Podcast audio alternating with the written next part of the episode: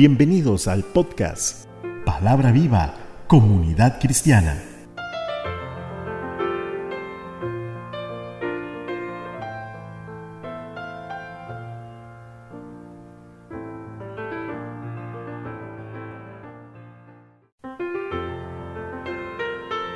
Hoy con Cecilia Alpizar.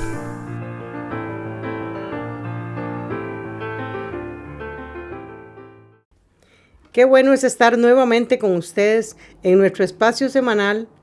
Hoy estaremos meditando en los tres primeros capítulos del libro de Éxodo. Padre Santo, revela tu palabra en cada corazón para que se cumpla tu propósito en cada uno de nosotros, en el nombre de Cristo Jesús. Amén. Meditación de Éxodo capítulo del 1 al 3. El libro de Éxodo es una continuación de la narración hecha por Moisés en el libro de Génesis sobre la historia de la redención. El mensaje de este libro está expuesto en la carta de los Hebreos, en el capítulo 11. Moisés se presenta como la figura sobresaliente en este libro. Es el autor del Pentateuco, así se le llama a los primeros cinco libros de la Biblia. En este libro se continúa la historia de la familia de Jacob. Todos sus once hijos habían ido a Egipto por una hambruna que se dio en sus tierras. Luego se quedaron allí porque José, su hermano, era el gobernador de Egipto y los había invitado a venir y más que esto, era el plan de Dios, que ellos se quedaran por un tiempo en Egipto y no para siempre. Había un propósito divino para los hijos de Israel y era que a partir de una familia de 12 hijos con 70 descendientes, que fueron los que llegaron a Egipto, se convirtieran en una nación de más de 600 mil hombres, sin contar mujeres y niños. Los israelitas se establecieron en el área de Gosén, por mandato de José, una tierra idónea para ganado y cultivos. Se mantuvieron separados de los egipcios por decisión propia y por el rechazo de los egipcios a la gente que cuidaba ovejas.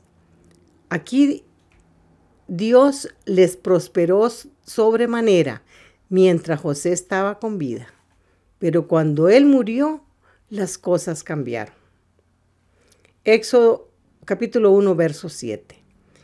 Y los hijos de Israel fructificaron y se multiplicaron y fueron aumentados y fortalecidos en extremo, y se llenó de ellos la tierra.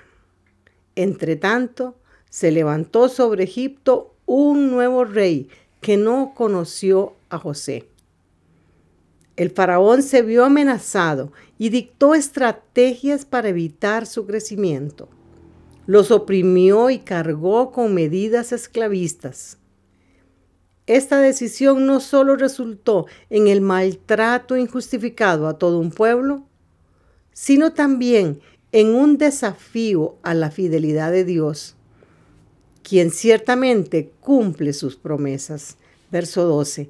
Pero cuanto más los oprimían, tanto más se multiplicaban y crecían, de manera que los egipcios temían a los hijos de Israel. Y aunque los enemigos se levanten contra nosotros, Dios todo lo encaminará a bien a los que le amamos. A los egipcios no les bastó con ponerles trabajos crueles y amargarles la vida con dura esclavitud, sino que para evitar que se multiplicaran, el rey ordenó a las parteras que mataran a los niños que nacían y a las niñas les perdonaran la vida. Un plan que tampoco les resultó porque las parteras no le obedecieron. Verso 18. Y el rey de Egipto hizo llamar a las parteras y les dijo, ¿por qué habéis hecho esto? Que habéis preservado la vida a los niños. Y las parteras respondieron a Faraón, porque las mujeres hebreas no son como las egipcias, pues son robustas y dan a luz antes que la partera venga a ellas. Y Dios hizo bien a las parteras, y el pueblo se multiplicó y se fortaleció en gran manera. Y por haber las parteras temido a Dios, Él prosperó sus familias. El intento de destruir a los niños hebreos fue una maniobra más que todo política, que no le funcionó tampoco. Aquellas parteras tuvieron que elegir entre obedecer al faraón o a Dios. Esto es un ejemplo para nosotros en tiempos de compromiso e insensibilidad. Y vemos cómo Dios actúa, protegiendo la integridad y honra a los que eligen seguirle y obedecerle. Ahora, Satanás no se queda quieto cuando fracasa en un plan. Y esta vez, Faraón ordena echar al río a todo hijo de hebreo que nazca. Sin embargo, ya conocemos la historia de Moisés, un niño descendiente de hebreos. Lo tiene tres meses escondido su madre y finalmente puesto en una cesta a la orilla del río. En esto se ve el amor y el esfuerzo de una madre que no pudiendo esconderlo más, intenta prolongar el tiempo y la posibilidad de vida de su hijo sin saber que iba a ser recogido y adoptado por la misma hija de Faraón. Vaya plan divino. La hora de la salvación divina es precisa y exacta. La salvación de Moisés en el río Nilo es como un anticipo de la salvación de Israel en el Mar Rojo. Moisés creció como egipcio, con sus privilegios y derechos. Sin embargo, su corazón y principios eran totalmente hebreos. Capítulo 2, verso 11 y 12. Años después, cuando Moisés ya era adulto, fue al lugar donde los hombres de su pueblo trabajaban como esclavos. De pronto vio que un egipcio maltrataba a un israelita. Miró a todos lados y como no vio a nadie, mató al egipcio y lo enterró en la arena. Como nada hay oculto en la tierra, es descubierto y llegó a oídos de Faraón, donde en el verso 15 dice que mandó a buscar a Moisés para matarlo. Pero Moisés huyó al desierto y se fue a un lugar llamado Madián. Cuando llegó allá, se sentó a descansar junto a un pozo de agua. Vivió en casa de Jetro, y éste le dio por mujer a su hija Séfora, una pastora de ovejas, quien entendería la misión que Dios le daría a Moisés. Dios siempre escucha nuestro clamor cuando con corazón sincero nos dirigimos a Él.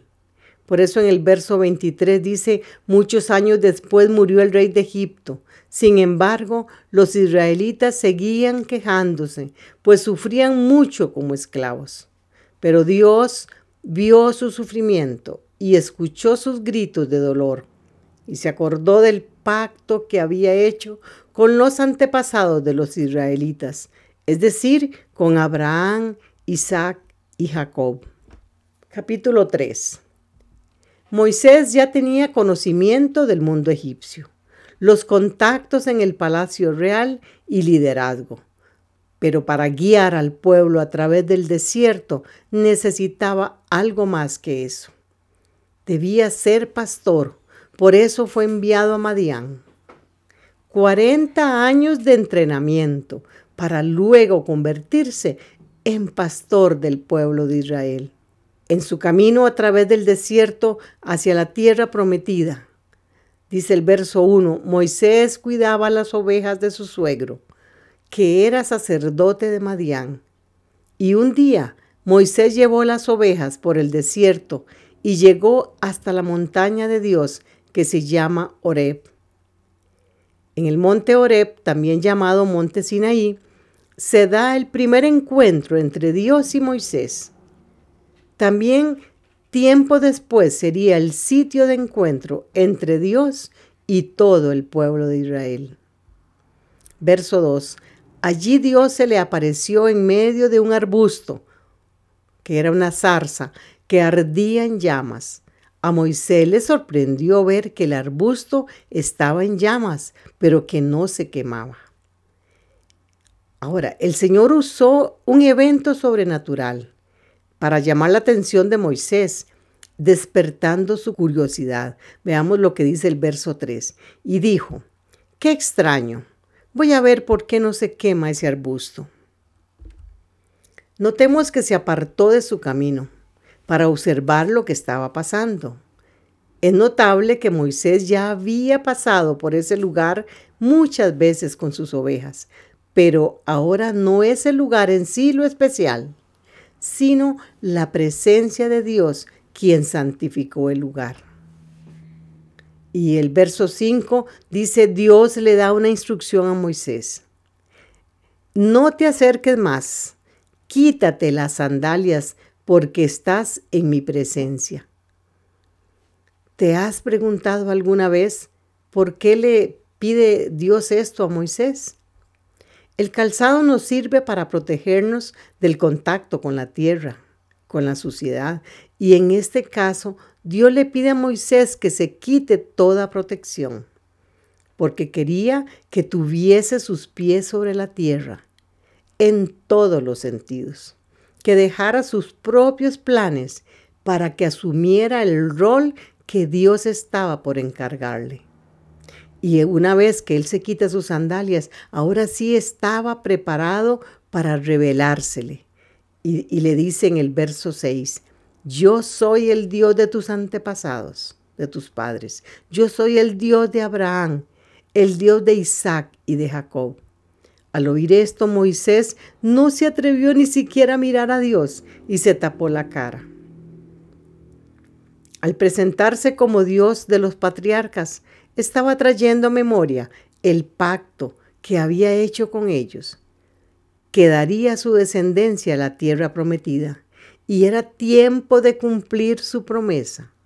Su pueblo no estaba libre y era momento de que Moisés entrara en acción. En el verso 10 nos dice, así que prepárate.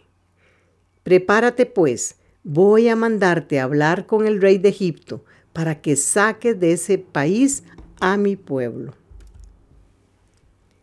Moisés no se siente capaz de llevar semejante misión. Lo que no sabía Moisés era que cuando Dios llama, Dios acompaña, capacita y nos da las herramientas necesarias para que su plan se lleve a cabo. A Moisés le indica con lujo de detalles lo que debe hacer y decir. Verso 16. Le dice, ve y reúne a los ancianos de Israel y diles, Jehová, el Dios de vuestros padres, el Dios de Abraham, de Isaac y de Jacob, me apareció diciendo, en verdad os he visitado y he visto lo que se, se les hace en Egipto. Y he dicho, yo les sacaré de, de la aflicción de Egipto, a la tierra del cananeo, del eteo, del amorreo, del fereceo, del ebeo y del jebuseo, a una tierra que fluye leche y miel, la tierra prometida. Dios le anuncia que no sería fácil, y que la liberación no se daría en el primer intento. Endurecería el corazón de Faraón y tenía que verse el poder de Dios obrando. Pero tampoco los dejaría irse de ese lugar con las manos vacías, sino que les sería con toda clase de bienes. Así es nuestro Dios. Él tiene cuidado de nosotros hasta de aquellos detalles que consideramos que pueden ser insignificantes, pero que Él sabe que nosotros necesitamos. Oremos. Padre nuestro, saber que tú me acompañas siempre me infunde nuevas fuerzas y consuelo. Perdónanos por las veces en que hemos limitado tu poder preocupándonos por pequeñas cosas, sabiendo que tus obras sobrepasan nuestro entendimiento. Ayúdanos a apartarnos por el camino para mirar lo que tú estás haciendo en cada uno de tus hijos. Quiero obedecer tu palabra incondicionalmente, como lo hizo Moisés en su llamado, cuando quitó sus sandalias ante el lugar santo. Todo te lo pedimos en el nombre de Jesús. Amén. Hasta el próximo episodio, si Dios lo permite. Soy Cecilia Alpizar desde Santa María de Dota, San José, Costa Rica. Que Dios me les bendiga mucho.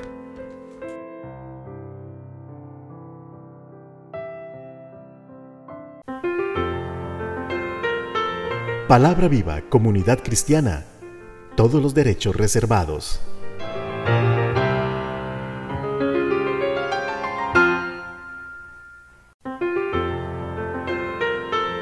Muchas gracias por escuchar. Recuerde escribirnos al correo palabra viva comunidad cristiana gmail.com.